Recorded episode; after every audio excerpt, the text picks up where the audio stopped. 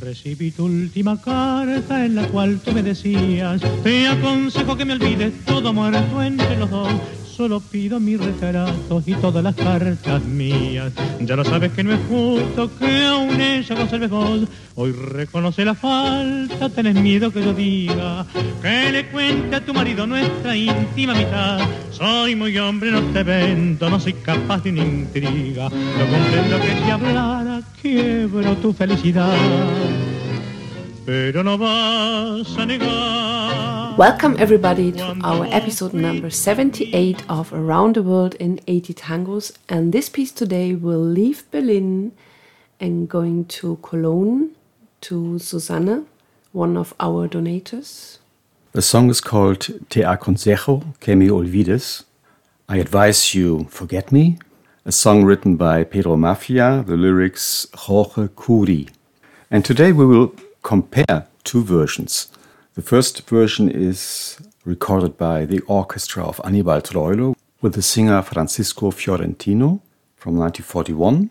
And the second is Osvaldo Pugliese, a recording of 1954 with the singer Juan Carlos Cobos. And this version you will listen in the end. But before, let's listen to the beginning of both pieces. We will start with Troilo. Thank you.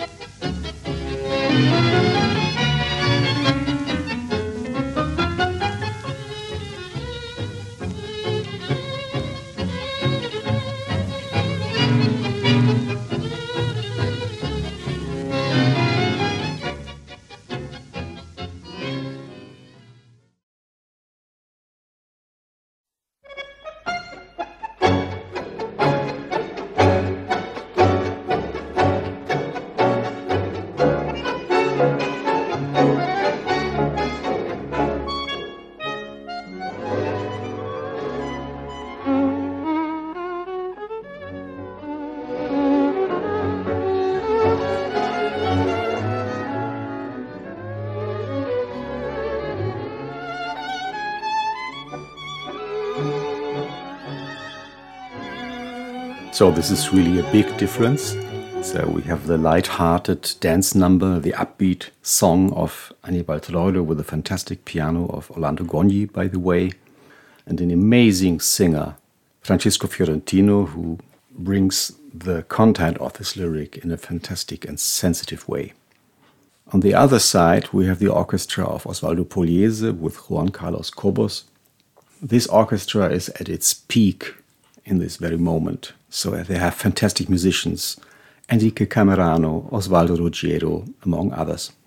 And it's full of emotional power. It's very heavy, it's very extreme. The violins are contrasting, the heavy rhythm, the yumba. And it's just an amazing piece of art and a Pugliese Pugliese. The singer by Osvaldo Pugliese is Juan Carlos Cobos, of course, it's not his real name. He had many names, by the way. Yeah, his maiden name is Lorenzo Joaquin Pires. He was born close to Bahia Blanca, the hometown of Carlos Di Sarli.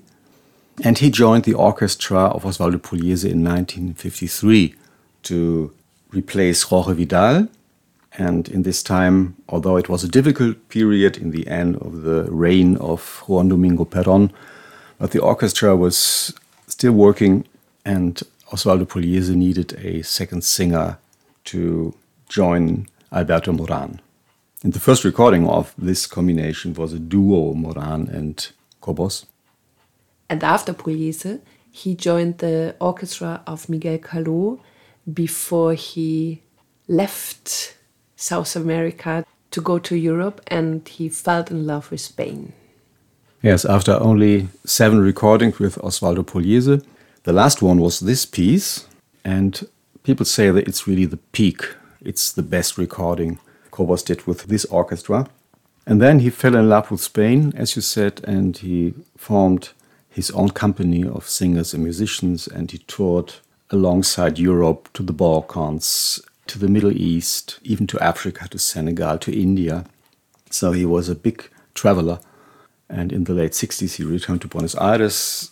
He worked on television in nightclubs like Michelangelo, Caño 14, well known names, and made his last recording in 1978.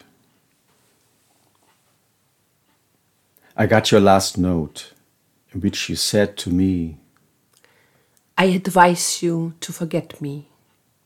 Everything is dead between us. I only want my picture and all my letters. You know it's not fair that you still keep them. Today you realize your mistake. You were afraid I would talk, that I would tell your friends about our intimate affair. I'm a man of honor, I won't betray you. I'm not capable of intrigue. I know that if I were to speak, I would destroy your happiness. This lyric is from Jorge Curi.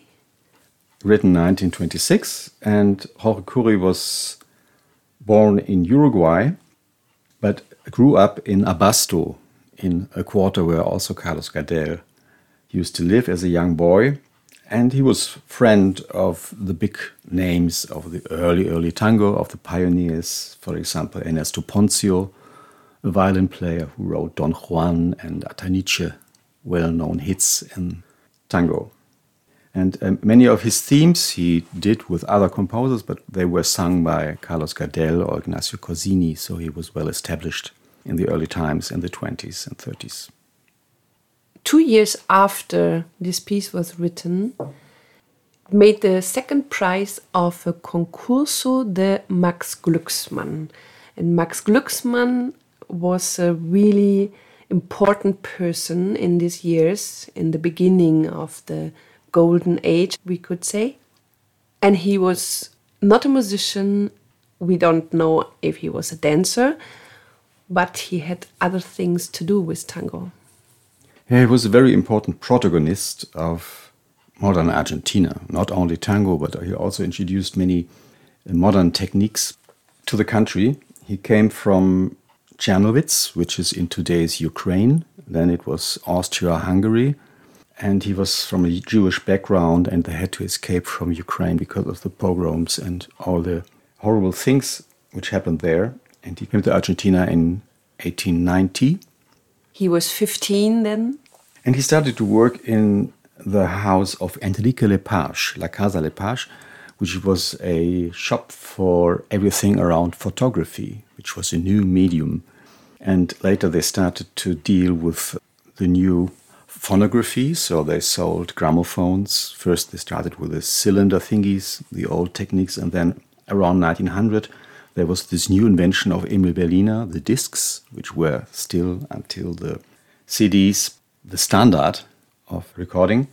And he also was very interested in cinematography. So, in all these new media fields, he was quite active and very successful. And he was so well organized and successful that he was able to buy the house in 1908. Some years before, he became the exclusive agent for Odeon, a German record company. In this time, record companies or companies who sold these new media, they went global right away. And so he was the agent of Odeon. Later, he named it Discos National, Discos Max Glucksmann, so the name changed, but the connection with Odeon was always there. This caused also trouble for him because the Argentine society was more friend with the Allies in the First World War, so the connection of Max Glucksmann with the German company caused a bit suspicion among the Argentinians. But anyway, he could continue. But the founder of Odeon was not even a German. He was Scandinavian, Carl Lindström. He was a Swede, but he worked in Germany, so it was very complicated. And the inventor of the disc, Emil Berliner, he was from Hanover, my hometown, I must proudly confess. But then he made his career in America, and his company was Victor. It was a global business, and Max Glucksmann was happy. You know, his name means man of fortune, Glucksmann, fortune man, and everything he did was success. He was also the first guy who brought the cinematograph to Argentina. And in this time, nobody really knows what to do with this technique. But he had a good nose for new stuff.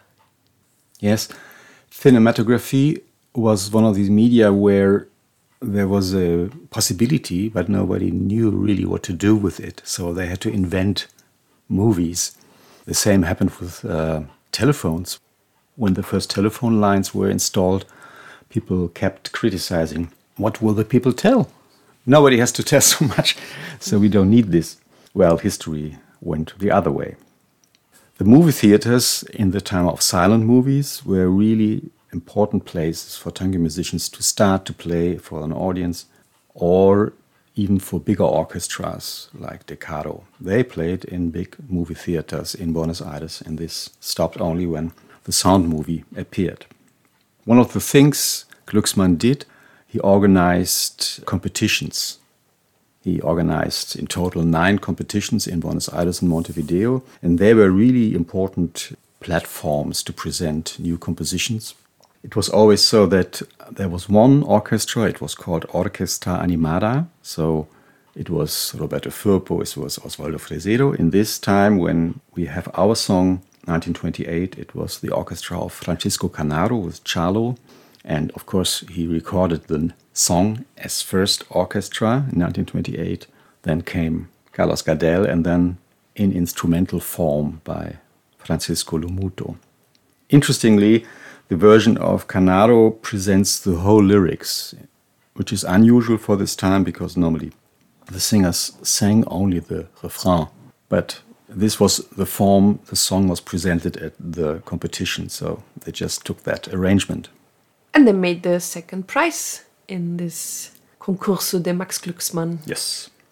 And Max Glücksmann was very popular by all the artists Already in 1914, he controlled the national disc market, record market, much stronger than Victor because he had his own style. He had long term contracts with the artists, he had fantastic songwriters, he had the big name Carlos Gardel, Roberto Firpo, Francisco Canaro, so the most successful names.